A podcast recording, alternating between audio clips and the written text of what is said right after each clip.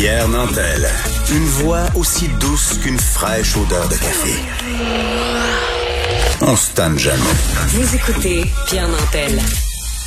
Avec la pandémie, il y a beaucoup de gens qui ont cherché du mobilier de bureau pour s'installer convenablement puis pas se faire un, tour d'oreille en travaillant de la maison. Et donc, euh, il est bon de savoir que le groupe Lacasse c'est une entreprise québécoise qui fait du mobilier de bureau haut de gamme.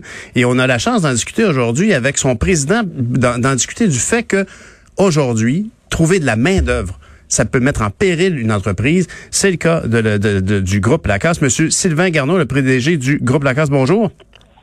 Bonjour, Monsieur Nantel. Comment allez-vous? Ben, je vais bien et, vous aussi, j'espère. Mais vous avez pris la peine d'écrire dans la section Faites la différence. Tout d'abord, je vous remercie d'avoir partagé avec tout le monde euh, vos préoccupations. Le groupe Lacasse embauche 500 personnes au Québec, 200 personnes aux États-Unis. Vous êtes manufacturier, comme je le disais tout à l'heure, de mobilier, de mobilier de bureau haut de gamme.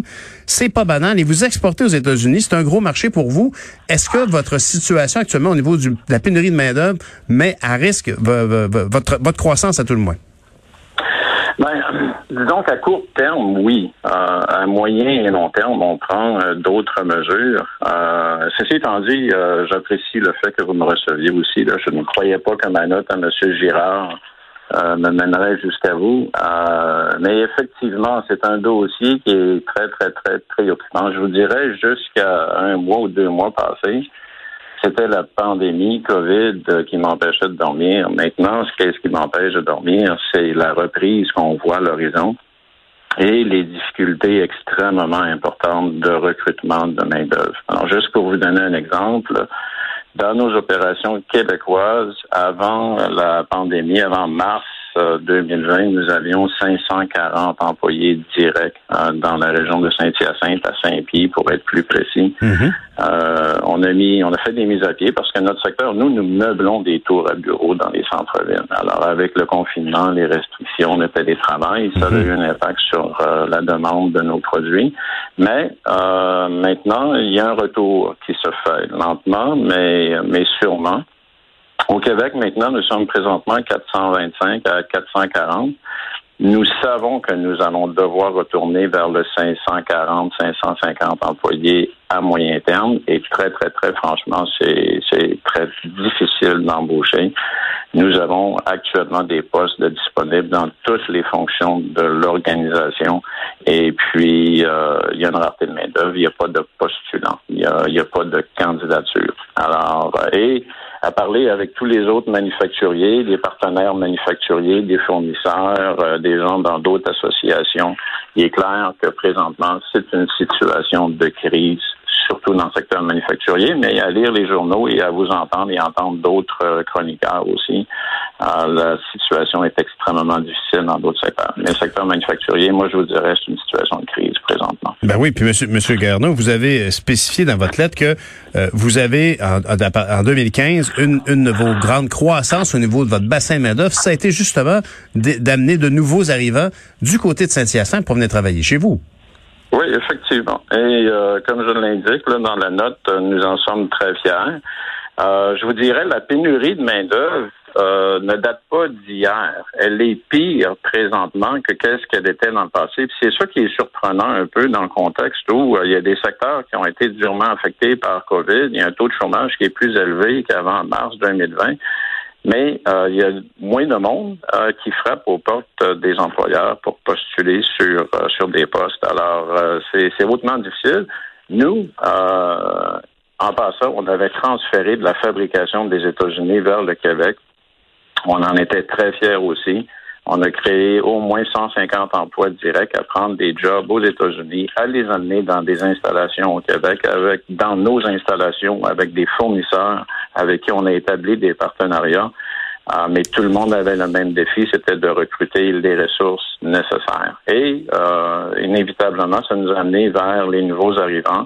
Ah, c'est ça qui a été notre bouée de sauvetage euh, dans plusieurs fonctions et dans plusieurs postes.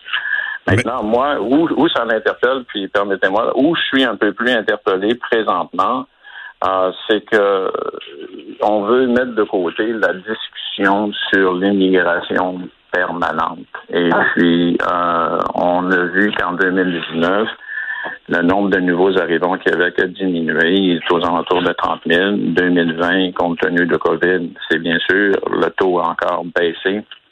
Mais il y a une résistance à revenir vers les taux d'origine Mhm. et à amener euh, des candidats, candidates de qualité dans toutes les fonctions de l'organisation, autant techniques que journalières, que euh, peu importe les fonctions, l'assemblage, l'usinage. Et, et il faut dire, que- et il faut dire, M. Garneau, que d'intégrer des nouveaux arrivants dans, dans un complexe industriel du côté de Saint-Hyacinthe ou de Sainte-Pie, c'est une autre expérience d'immigration. Bien évidemment, l'intégration se fait beaucoup mieux. Puis évidemment que le français va être appris sur place euh, et à l'école pour les enfants de ces, Oui. ces travailleurs-là. Oui, effectivement. C'est pour ça que je parle de régionalisation de l'immigration. Ça, c'est un autre terme, un concept que je pense certaines, certains endroits ont un peu de difficulté à accepter. Mais puis le parallèle que je fais, c'est que si le gouvernement canadien peut répartir à travers les principales provinces le nombre d'immigrants, de nouveaux arrivants par année, euh, pourquoi le Québec ne pourrait pas en faire autant pour décongestionner l'accumulation, l'amoncellement sur l'île de Montréal, sur l'île de Laval et faire une répartition dans toutes les régions parce qu'en passant, tous les manufacturiers ou partenaires avec qui je parle dans toutes les régions du Québec, sans exception, ont des besoins de main-d'œuvre et ont de la difficulté à recruter et tous parlent de ce phénomène-là. Alors, euh, et les expériences qu'ils ont eues euh, sont bonnes. Maintenant, euh, là, c'est là, c'est là où j'entends un petit peu plus euh, précisément, c'est que on semble valoriser davantage le, le, le, le- La le robotisation. travailleurs, Mhm. travailleurs étrangers temporaires. Mhm. OK? Alors, euh, ça, il y, a des, il y a des conditions à ce programme-là. Oui, ça rencontre des besoins. Oui, c'est c'est bon pour certains secteurs d'activité, mais le processus est long. Il y a des secteurs qui sont priorisés pour ce programme-là. Euh, c'est un engagement de moyen à long terme. Mais l'autre chose, c'est que, règle générale, les gens qui viennent travailler dans ce programme-là viennent ici pour les revenus et les retournent dans leur pays d'origine. OK? Pour toutes sortes de bonnes raisons.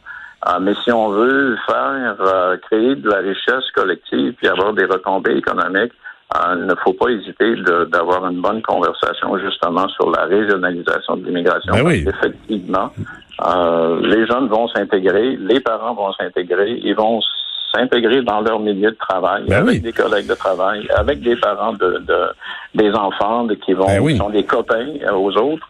Votre Alors, témoignage, Monsieur Garneau, euh, votre témoignage, Monsieur Garneau, rappelle à quel point ces nouveaux Québécois peuvent au contraire contribuer à, à bâtir le Québec de demain. Et, si, et ça, c'est si on les accueille bien en stipulant qu'ils sont bel et bien au Québec, où par exemple la langue de travail c'est le français, la langue officielle c'est le français, qu'on est dans l'interculturalisme plutôt que dans le multiculturalisme canadien. Tout ça, c'est une façon d'accueillir. Si on les accueille bien, ils vont venir contribuer à ce beau Québec métissé, serré. Merci beaucoup, Monsieur Garneau, pour votre témoignage. Bonne Excellent. journée. Sylvain Garneau, qui est PDG du groupe Lacasse, qui est dans la fa- fabrication de mobilier de bureau.